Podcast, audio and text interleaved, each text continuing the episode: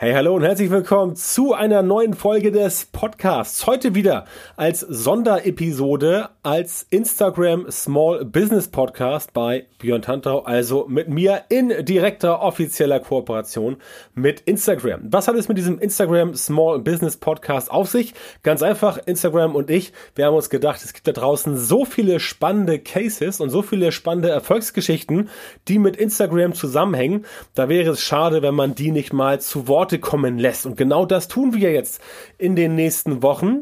Also auch heute wieder. Für die heutige Folge habe ich mir Sue Hiebler von May and Barry eingeladen, mayandberry.com. Auch eine sehr schöne Instagram-Erfolgsgeschichte.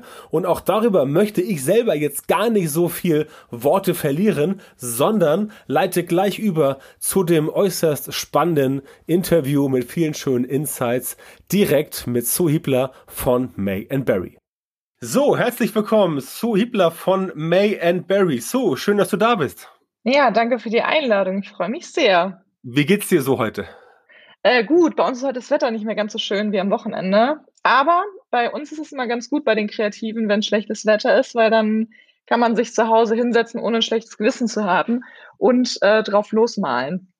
Genau, das stimmt. Thema kreativ. Erzähl mir doch mal oder erzähl mal mir und äh, meinen Hörern ganz kurz. A, Vorstellung, was macht ihr bei May Barry und was ist eure Gründerstory? Also seit wann macht ihr das und ähm, wie genau macht ihr es?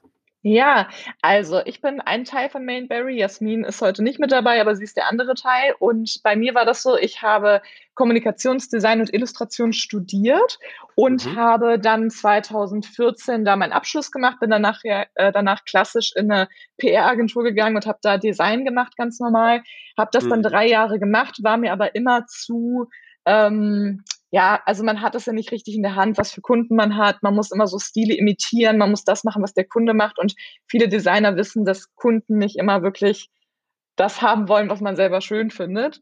Äh, deshalb habe ich nebenbei immer mich kreativ ausgelebt, habe Illustrationen selber gemacht, habe die dann irgendwann auch verkauft ähm, online und auf so Designmärkten. Das kennt man ja mittlerweile. Und ähm, auf so einem Designmarkt, bei dem ersten, wo ich mitgemacht habe, habe ich damals auch Jasmin kennengelernt, weil wir beide aus Bonn kommen. Und mhm. ähm, dann haben wir uns super schnell angefreundet über halt unsere Leidenschaft. Meine ist halt die Illustration und Jasmins ist das Handlettering. Und Handlettering, mhm. falls, also wenn äh, deine Zuhörer das nicht kennen, das ist eigentlich wie Kalligrafie, nur eine modernere Form davon. Also man macht halt coole Schrift ja. mit der Hand. Okay. Genau, und äh, dann haben wir ziemlich schnell gemerkt, okay, wir müssen irgendwas zusammen machen, weil wir sehr auf derselben Welle gesurft sind, was so Kreativität angeht und haben dann ein Jahr später die ersten Workshops gegeben. Dabei, damals gab es mhm. auch unsere GBR noch gar nicht. Mhm. Ähm, in den Workshops haben wir dann gezeigt, wie man illustriert und handlettert und wie man das Ganze miteinander kombiniert. Äh, das kam sehr, sehr gut an damals schon. Das war 2016 nee, 15, nee, 16. Und dann haben wir auch ein paar Monate später dann gesagt, okay, das läuft so gut, ähm, wir müssen da irgendwie mehr draus machen. Deshalb haben wir dann 2017 unsere GBR gegründet, eigenes äh, gemeinsames Konto erstellt, was halt alles damit zusammenhängt und haben dann auch angefangen, wurden angefragt von einem Verlag, unser erstes Buch zu schreiben. Und mhm. dieses Buch war auch so ziemlich dieser erste Stein, der so richtig ins Rollen kam nach den Workshops, weil dadurch sehr, sehr viele Firmen auf uns aufmerksam wurden. Ähm, also das hat das Ganze so sehr ins Rollen gebracht. Und dann, genau, dann haben wir 2017 so richtig losgelegt, haben dann ähm, zwei Monate später unsere Vollzeitjobs gekündigt und sind dann so eingestiegen bei Mainberry. Genau. Okay. Das klingt äh, sehr spannend. Das ist nett, dass du nochmal Kalligrafie kurz erklärt hast. Da, ähm, oder beziehungsweise das, das andere Thema. Handlettering. Genau, Handlettering, ja, ja. genau. Kalligrafie, da hat es bei mir auch geklingelt bei mhm. Handlettering, mhm. aber Handlettering ist wahrscheinlich das äh, neue Wort dafür, schätze ich mal, ne? Einfach. Äh, nee, ist einfach, äh, nee, nicht ein neues Wort, eigentlich eine andere Technik, weil Kalligrafie ah, okay. ist sehr, sehr mit Regeln behaftet. Also du musst dich ganz genau dran halten, welcher Winkel hat deine, äh, dein Buchstabe, welche Laufweite und bei Handlettering ist alles erlaubt. Das ist eine sehr freie Kunst. Da geht es eher darum, ähm, Wörtern eine Bedeutung zu geben. Ah, wunderbar. Okay, wie gesagt, sehr spannend. Seit wann habt ihr denn dann ähm, gesagt, okay, jetzt setzen wir mal auf Instagram? Äh, direkt von Anfang an. Also damals habe ich ja so mein eigenes Mini-Business gehabt und Jasmin auch. Und wir hatten damals schon beide separate Instagram-Accounts die auch zu dem Zeitpunkt eine ganz gute Reichweite hatten. Also es war jetzt nicht wahnsinnig viel, aber so für diesen sehr zugespitzten Bereich war das schon sehr gut. Mhm. Und ähm, schon damals haben wir die ganze Vermarktung und die Workshops vor allem Dingen über Instagram ähm, vermarktet und auch alle unsere Teilnehmer darüber generiert. Also das war unser einziges Tool eigentlich, um unsere Zielgruppe zu erreichen. Und 2017 haben wir dann halt den May Berry Kanal gegründet, haben nochmal ganz von vorne angefangen und seitdem ist der ähm, sehr organisch gewachsen und immer noch so unsere Haupt ähm, unsere Hauptplattform, wo wir unseren Content teilen, wo wir ähm, unsere Community erreichen, wo wir unsere Workshops voll machen mit. Also das ist so unser Herzstück. Okay, das heißt, ähm, meine nächste Frage wäre es gewesen, warum fiel die Wahl auf Instagram? Das war eigentlich für euch dann quasi gar keine Frage, weil ihr auch gar nichts anderes vorher im Sinn hattet, oder ist das richtig? Naja, also Instagram ist halt äh, prädestiniert für unseren Beruf eigentlich, weil es geht ja eigentlich um Bilder. Und damals, wo es noch keine Stories gab, hat man ja alles über Bilder gemacht. Und mhm. gerade schöne Illustrationen zeigen oder schöne Sprüche, die gestaltet sind, ziehen halt unglaublich gut, weil man mhm. da halt schnell hängen bleibt. Ähm, nachdem das dann mit den Stories angefangen hat, war das natürlich auch super, weil dann konnte man sagen, okay, wie kann man denn diese Illustrationen gestalten. Mhm. Dann kam ja IGTV irgendwann dazu. Das war nochmal eine super Sache, weil wir dadurch natürlich auch nicht auf diese 15 Sekunden limitiert waren, sondern wir konnten, ähm, ich weiß gar nicht, wie lang man ein IGTV hochladen kann. Ich glaube auch eine Stunde oder so. Man kann halt super ausführlich Step-by-Step-Tutorials hochladen. Deshalb ist das eigentlich für uns sehr, sehr logisch, dieses Tool zu benutzen. Okay. Wie hat sich dann bei euch so der Aufbau der Marke entwickelt? Also, wenn du sagst, Instagram war quasi schon prädestiniert als Kanal, weil ihr auch vorher das schon kanntet, aus euren eigenen äh, Sachen, die ihr vorgemacht habt. Wie hat sich dann quasi eure Marke, als ihr dann gesagt habt, wir fangen nochmal bei Null an mit äh, May Barry, wie hat sich dann dieser Markenaufbau weiterentwickelt? Gute Frage. Ähm, also, Ganz am Anfang hatten wir natürlich keine große Reichweite, aber dadurch, dass wir das Buch geschrieben haben, das erste, haben wir sehr, sehr schnell trotzdem ähm, uns mit Firmen connected oder mit Künstlerbedarfsherstellern, weil die auch ja. in unserem Buch vorkamen. Das heißt, wir haben dadurch ähm, eigentlich so diesen ersten Schub gemacht. Dadurch war, also Instagram selbst, wenn man halt dann wirklich nur 100 Follower am Anfang hat oder 1000, da passiert da nicht so wahnsinnig viel am Anfang. Mhm. Deshalb war das mhm. für uns ein gutes Medium, um, um einzusteigen. Ähm, das Ganze ist dann immer weiter gewachsen. Da, dadurch, dass wir dann auch auf Events waren, haben uns Leute wiederum dann auf Instagram gesucht und dadurch ist das Ganze so ins Rollen gekommen. Mittlerweile hat sich das Blatt aber komplett gedreht. Also mittlerweile ist Instagram so unsere Haupt, unser Hauptsprachrohr, was früher aber natürlich nicht sein konnte, weil die Community noch nicht so groß war. Ja. Genau das war eigentlich, ja, so hat sich das Ganze ein bisschen aufgebaut. Ähm, ich überlege auch gerade, ob ich noch irgendwas vergessen habe, aber das ist eigentlich so, so der Hauptweg gewesen. Wie schnell ist es denn gewachsen? Ähm, also ich würde sagen, ähm, im Vergleich jetzt zu typischen Fashion-Bloggern oder sowas, ähm, nicht ganz so rasant, wie man es wahrscheinlich von ja, von dieser anderen Sparte kennt. Mhm. Liegt aber daran, dass natürlich unsere Zielgruppe unglaublich spitz ist. Also wir haben eine sehr spitze Zielgruppe, weil ähm, also wir können das ganz genau definieren. Die sind zwischen 25 bis 35 so im Durchschnitt, ähm, zum größten Teil weiblich und sind halt kreativ affin.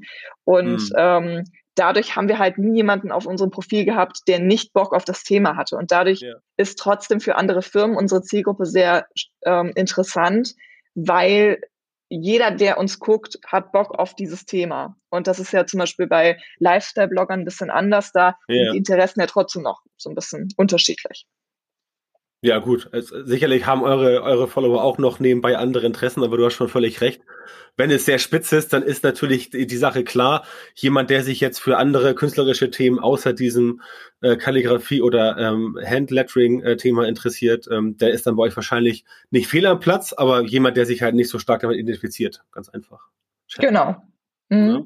Wie habt ihr denn eure Produkte mit Instagram dann äh, äh, zum Skalieren bekommen? Das heißt, wann habt ihr gemerkt, okay, das und das funktioniert super und das machen wir jetzt weiter? Also habt ihr da irgendwie, habt ihr da einen Plan gehabt oder habt ihr das quasi auch selber organisch entwickelt? So nach dem Motto Trial and Error.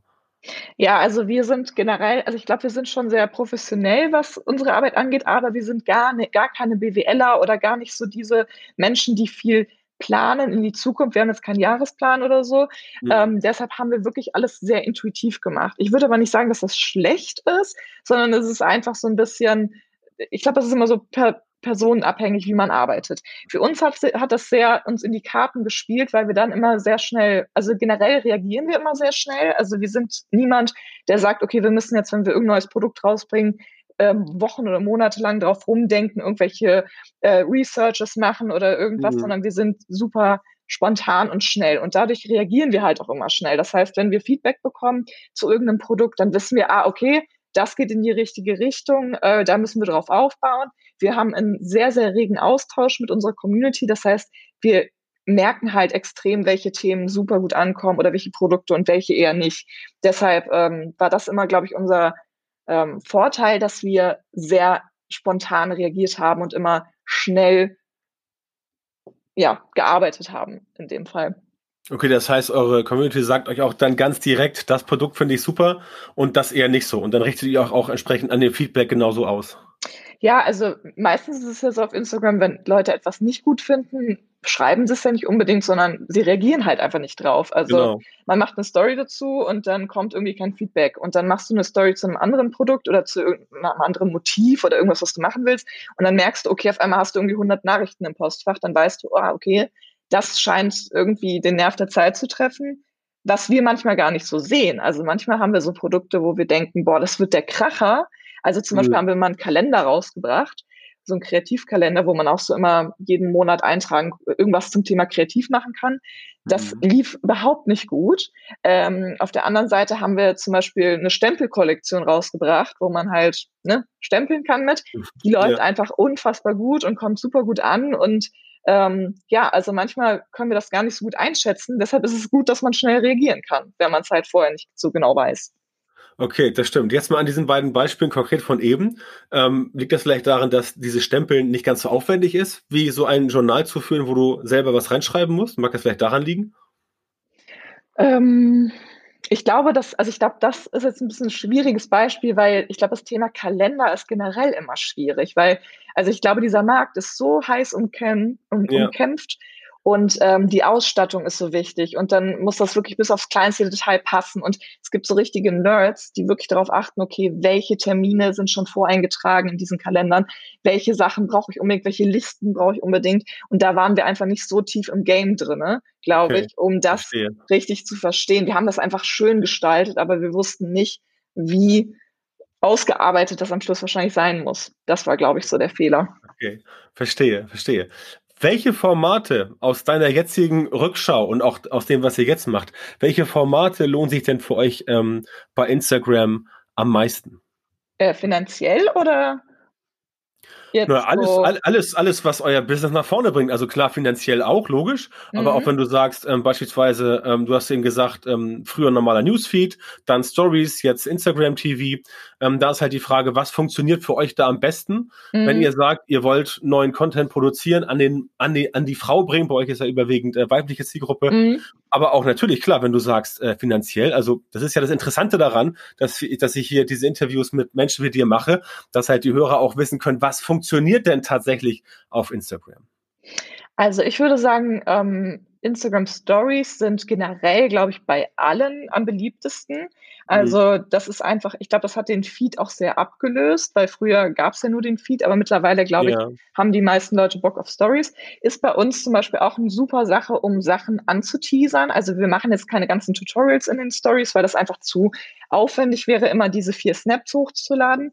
Aber es ist halt super gut, um zum Beispiel entweder Produkte zu ähm, bewerben, zum Beispiel. Mhm. Wir arbeiten beispielsweise auch ein bisschen mit Affiliate-Programmen. Das heißt, ähm, wir können einzelne Produkte gut ähm, droppen in den Stories, ohne dabei zu auszuschweifen, um das Ganze aber zu verlängern und zu sagen, okay, jetzt habt ihr das Produkt, was könnt ihr mit dem Produkt machen, ist natürlich das IGTV nochmal viel, viel besser, das habe ich eben schon gesagt, weil man da wirklich eine ganze Anleitung hochladen kann. Das heißt, die Leute kaufen sich, entweder gucken sie zuerst das IGTV und kaufen daraufhin durch den Link in der Story das Produkt oder andersrum halt. Sie kaufen sich erst das Produkt und gucken sich dann die Stories, äh, die Instagram TV Postings an. Genau. genau.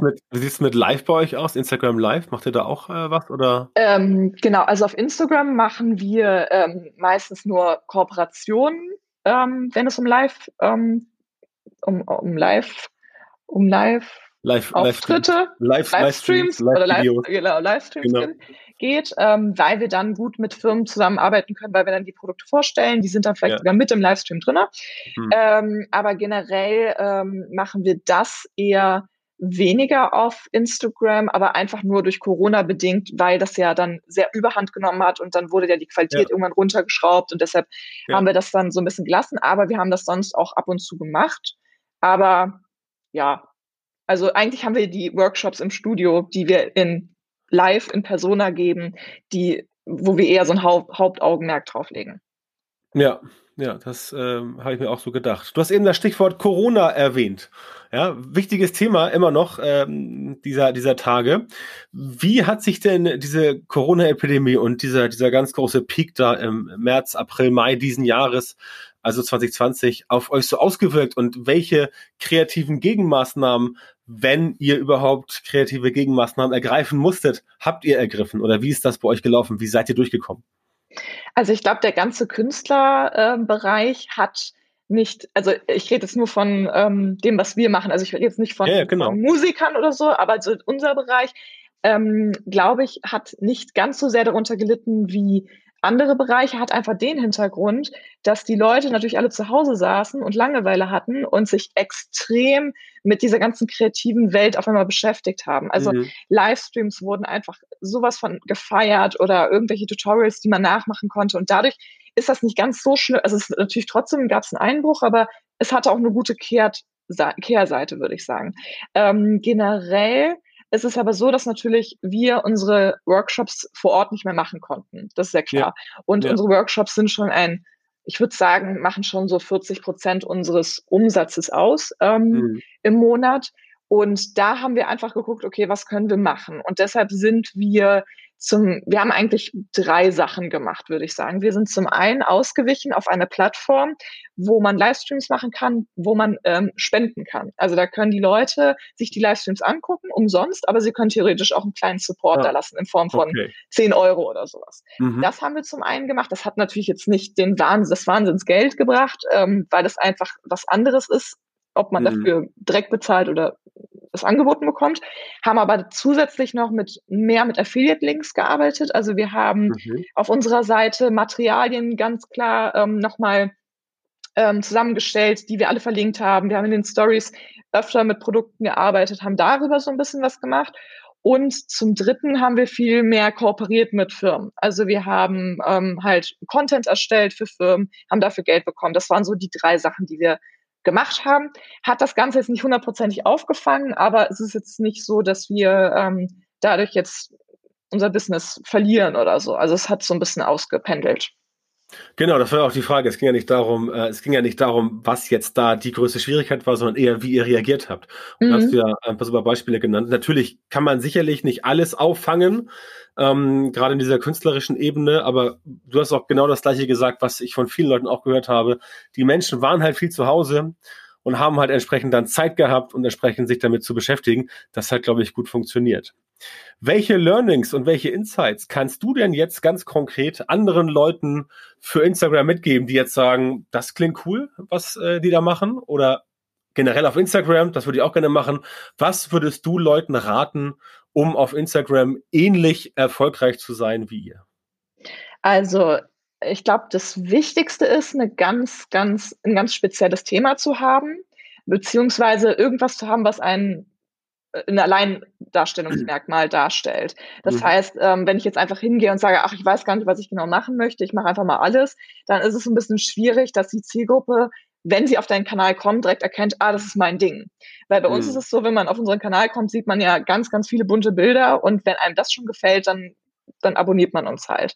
Das mhm. ist, glaube ich, so das Wichtigste. Was natürlich damit einspielt, ist, dass dieses, was man machen möchte, die absolute Leidenschaft einfach ist. Also man muss da so Bock drauf haben, das zu machen, weil wenn man das anderen Leuten dann erklärt oder wenn man generell darüber redet, ähm, merken die Leute, ja, okay, macht man das gerne, macht man das so ein bisschen halbherzig, Außerdem ist natürlich so ähm, das ganze Konsistenz, zu, ähm, also immer weiter und immer gleichmäßig zu machen, auch super, super wichtig. Und das macht man ja nur, wenn man richtig Bock drauf hat.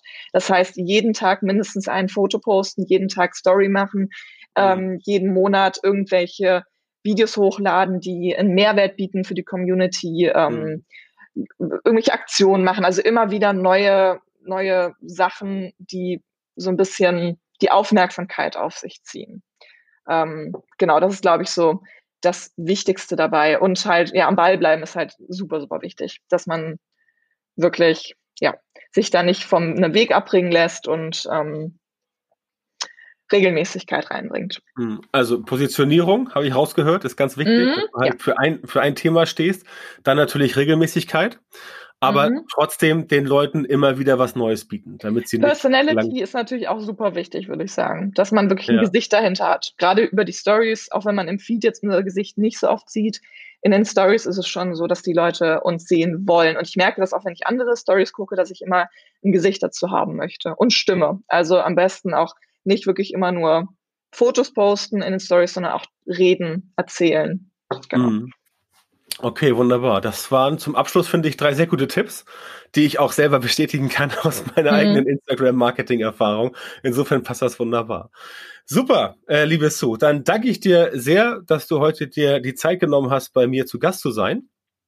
Ähm, für alle, die jetzt zuhören, natürlich gibt es in den Show Notes dann noch die Links zur Website und entsprechend auch zum Instagram-Account. Und dann kann ich jedem nur empfehlen, ich habe es mir selber auch schon logischerweise angeguckt, werft mal einen Blick drauf. Das wird auf jeden Fall für diejenigen unter euch, die es interessant finden, eine super Sache sein. So, ich danke dir ja. und ähm, wünsche dir weiterhin, dir und deiner Kollegin Jasmin, ähm, viel Erfolg. Ja, danke für das Interview, war sehr schön. Das war Sue Hiebler von May and Barry. Wenn du mehr wissen willst über May und Barry, dann empfehle ich dir den Instagram-Account instagram.com slash May and Barry.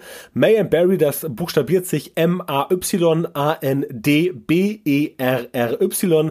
Und natürlich gibt's auch eine Website mayandbarry.com.